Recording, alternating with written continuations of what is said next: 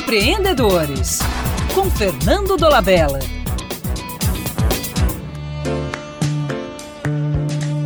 A ideia de que empreendedorismo é coisa de jovens nasceu quando pessoas com menos de 30 anos criaram empresas gigantes como Microsoft, Google, Facebook, Apple. Essa reputação foi reforçada pelas empresas de capital de risco que apostam nos jovens por julgarem que eles possuem maior energia e criatividade. O pesquisador Larlos Barabasi, um dos criadores da ciência das redes, é uma voz discordante. Segundo ele, a criatividade, fundamental no empreendedorismo, está presente em todas as idades. O que diminui com o passar do tempo é o desempenho, que é diferente do sucesso.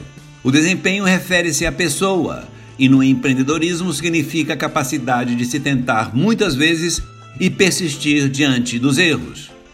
O sucesso diz respeito a como os outros reconhecem e recompensam o desempenho. Estatísticas demonstram que pessoas jovens lançam um grande número de empresas, mas a maioria delas quebra. Na era industrial, jovens eram aprendizes. A era digital possibilita que eles, sem qualquer experiência, criem empresas poderosas. No entanto, as pessoas com mais idade tem maior probabilidade de fazer a empresa crescer, levá-la ao sucesso e mesmo vendê-la em condições vantajosas.